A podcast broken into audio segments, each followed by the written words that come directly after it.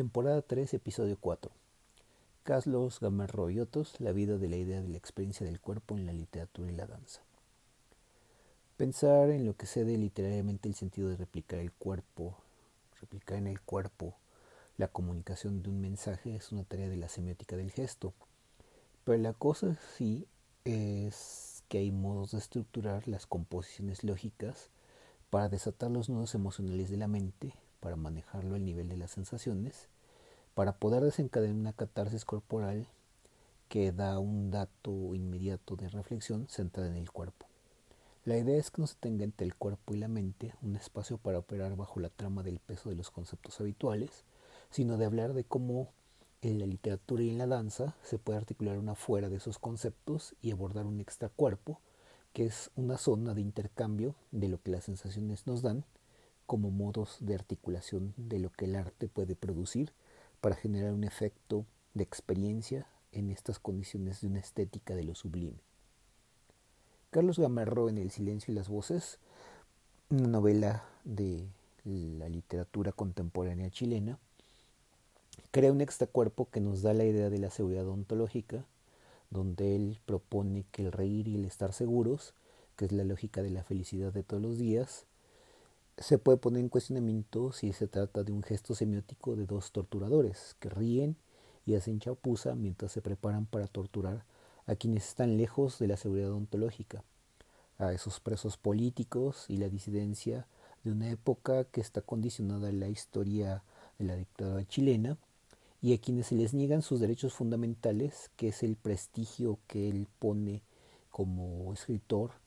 poner en el cuerpo ajeno la sensación extracorporis de que la tortura no se dice a secas, sino que sublimemente en el arte de la literatura se le puede hacer encarnar en el cuerpo del lector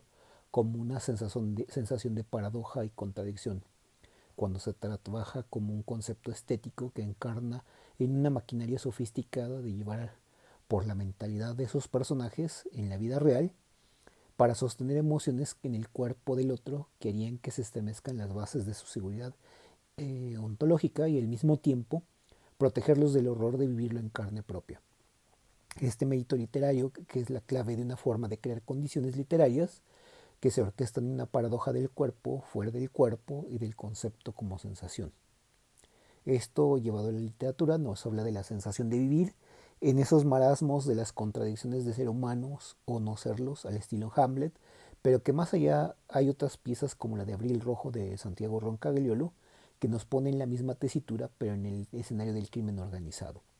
y el terror de las sociedades ante su presencia, creando un extracuerpo que se encuentra en el pánico absoluto ante la presencia de, las muerte, de la muerte en las calles y ante la idea de que los procesos debajo del terror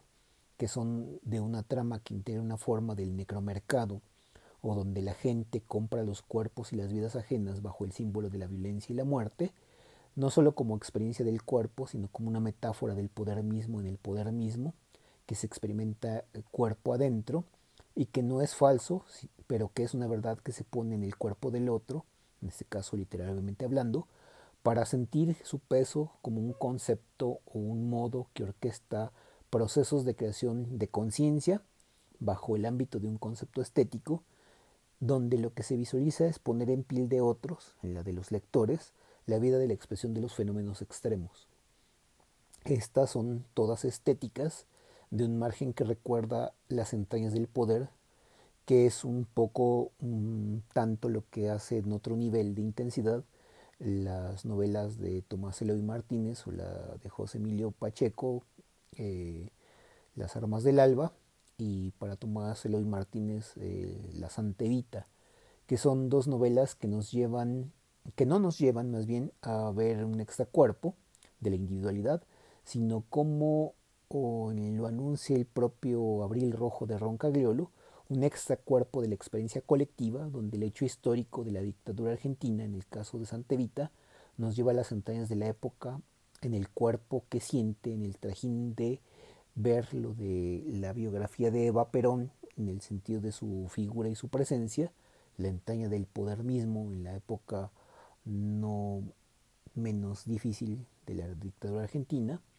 o de la entraña de quienes forman parte del fenómeno del cuartel madera, que es un son ideas de cuando la novela nos traslada cuerpo dinámica a la forma de un evento, donde inscribir la idea estética más que incorporarla a una lectura que nos traslada a un desenlace que nos lleva a la catarsis o que nos lleva a entender la solución de tensiones emocionales del cuerpo ante el terror y la finitud,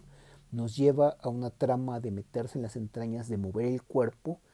en la declaración de hacer ver eh, una parte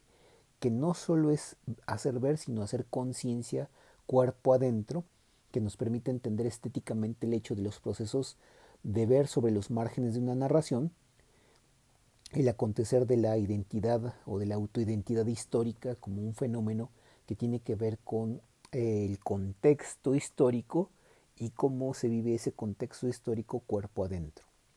Quizá otro lado de esta misma historia es el de la danza, por ejemplo en las coreografías entre tecnología y cuerpo de Didier Mulleras, eh, nos dan una idea de ese extracuerpo en un debate a gran escala entre la ciencia y la danza, y la ciencia de la danza en relación a, los, a la ciencia de los algoritmos y de la inteligencia artificial. Se trata de un debate y que se traslada a una experiencia de cuerpo presente, de la sensación a la percepción, y de, de ahí a la idea de un concepto, de un debate filosófico en términos de abstractos, pero de categorías corporales. Eso justo que la danza lleva de sí en un orden de condiciones, de una forma de prometerse desde una cierta densidad, eh, una distancia en un debate intelectual que no es un debate desde los propios pensamientos o desde la ausencia del cuerpo, sino teniendo los cuerpos como medio, el extracuerpo se configura como una discusión universal que por el tema de la literatura nos podría dar una historia que se puede presentar como una imagen que narra la imaginación, pero que en la danza nos permite un modo singular que eh, habla de un proceso de forma no intelectual, sino de una experiencia de las impresiones del cuerpo, que se traslada a la impresión cognitiva y que habla de una densidad que ahora se protagoniza desde un ámbito donde el cuerpo habla de sí en sus sensaciones y en las emociones, de este medio cuerpo como espacio de conceptos para una gramática que tiene el estilo de esta idea del gesto y de la corporalidad. Hay la idea de lo que tenemos en otra historia de la coreografía Dance Dance, de otra empresa mexicana de danza, que es el proceso de un futurismo del cuerpo, donde el debate mismo del medio cuerpo como horizonte del pensar no es un tema de una bagatela que vende como idea de algo que no existe, sino la idea de producir un movimiento dentro de la concepción del concepto mismo de experiencia y del concepto mismo de experiencia de la danza, de esta idea del extracuerpo que llama a tener una idea bajo la idea de lo sublime, que se puede presentar en 15 minutos y que puede crear un cisma de experiencia extracorporal que nos lleve a los fundamentales de un argumento, de algo que es estéticamente impresentable por la cognición, pero sí por el cuerpo. Entonces e, emerge la pregunta, ¿qué podrá hacer eso que nos lleve a fundamentales de los argumentos, que no es estéticamente presentable por la cognición, pero sí por el cuerpo? Entonces estas ideas que son desde un cierto punto de vista la idea de un extracuerpo, o más bien la idea de la experiencia del cuerpo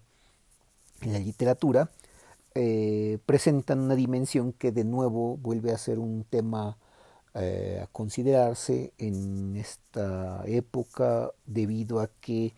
el tema fundamental de la comunicación de este mensaje de una semiótica del gesto y de una semiótica del cuerpo no es solamente el manejarlo como un dato de la conciencia que tiene que ver con el régimen intelectual, sino que es una emergencia del cuerpo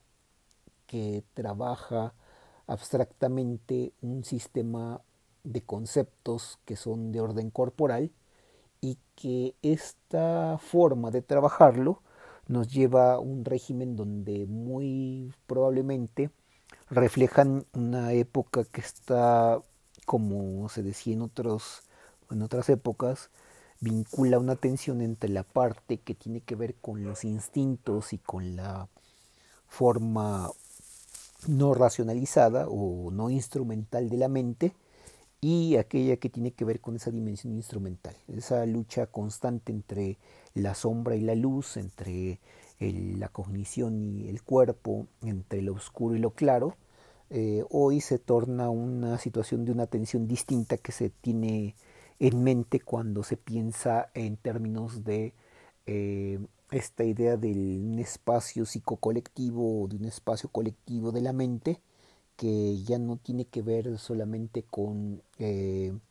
los espacios privados, sino que tiene que ver con los espacios psicológicos que están en las formas de entender esta forma virtual del cuerpo como una presencia que no solo tiene que ver con la tecnología, sino que tiene que ver con que la virtualidad es esta presencia del extracuerpo, de lo que es la comunicación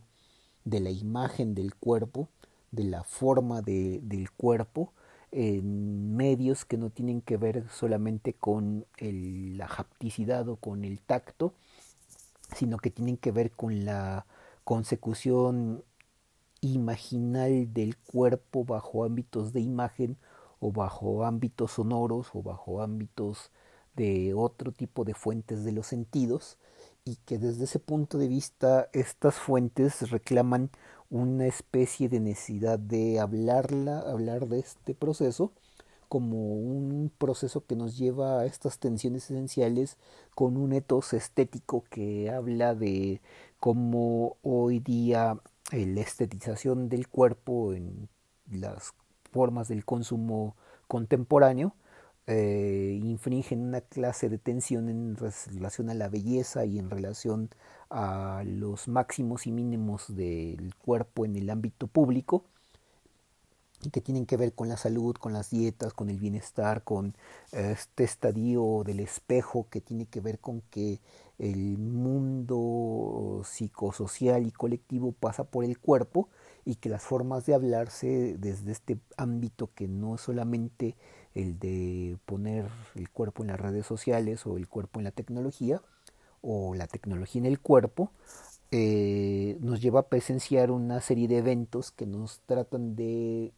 poner en una condición donde el concepto de dimensión corporal o el concepto forjado sobre la base de una forma de estructurarse corporalmente hablando, es hoy necesario pensarla como una idea que tiene que ver con eh, este desatar nudos emocionales de la época por la propia forma de operar esta trama de cómo se puede hablar de esta influencia o de esta presencia de la vida cotidiana en el espacio psicocolectivo del cuerpo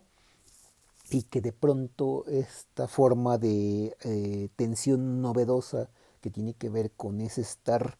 en el ámbito de un régimen estético o de un régimen de notoriedad del bienestar psicofísico y del bienestar ah, del cuerpo como una condición de arreglo no solo psicológico sino de arreglo eh, biológico y de arreglo nutricional o de arreglo de la forma del cuerpo eh, tiene esta forma de lo literario de la danza, una forma de proveer una comunicación que llega al debate eh, de conceptos eh, dentro de intercambios de sensaciones y de nudos emocionales que eh, desencadenan una catarsis corporal donde se solucionan las tensiones de la época.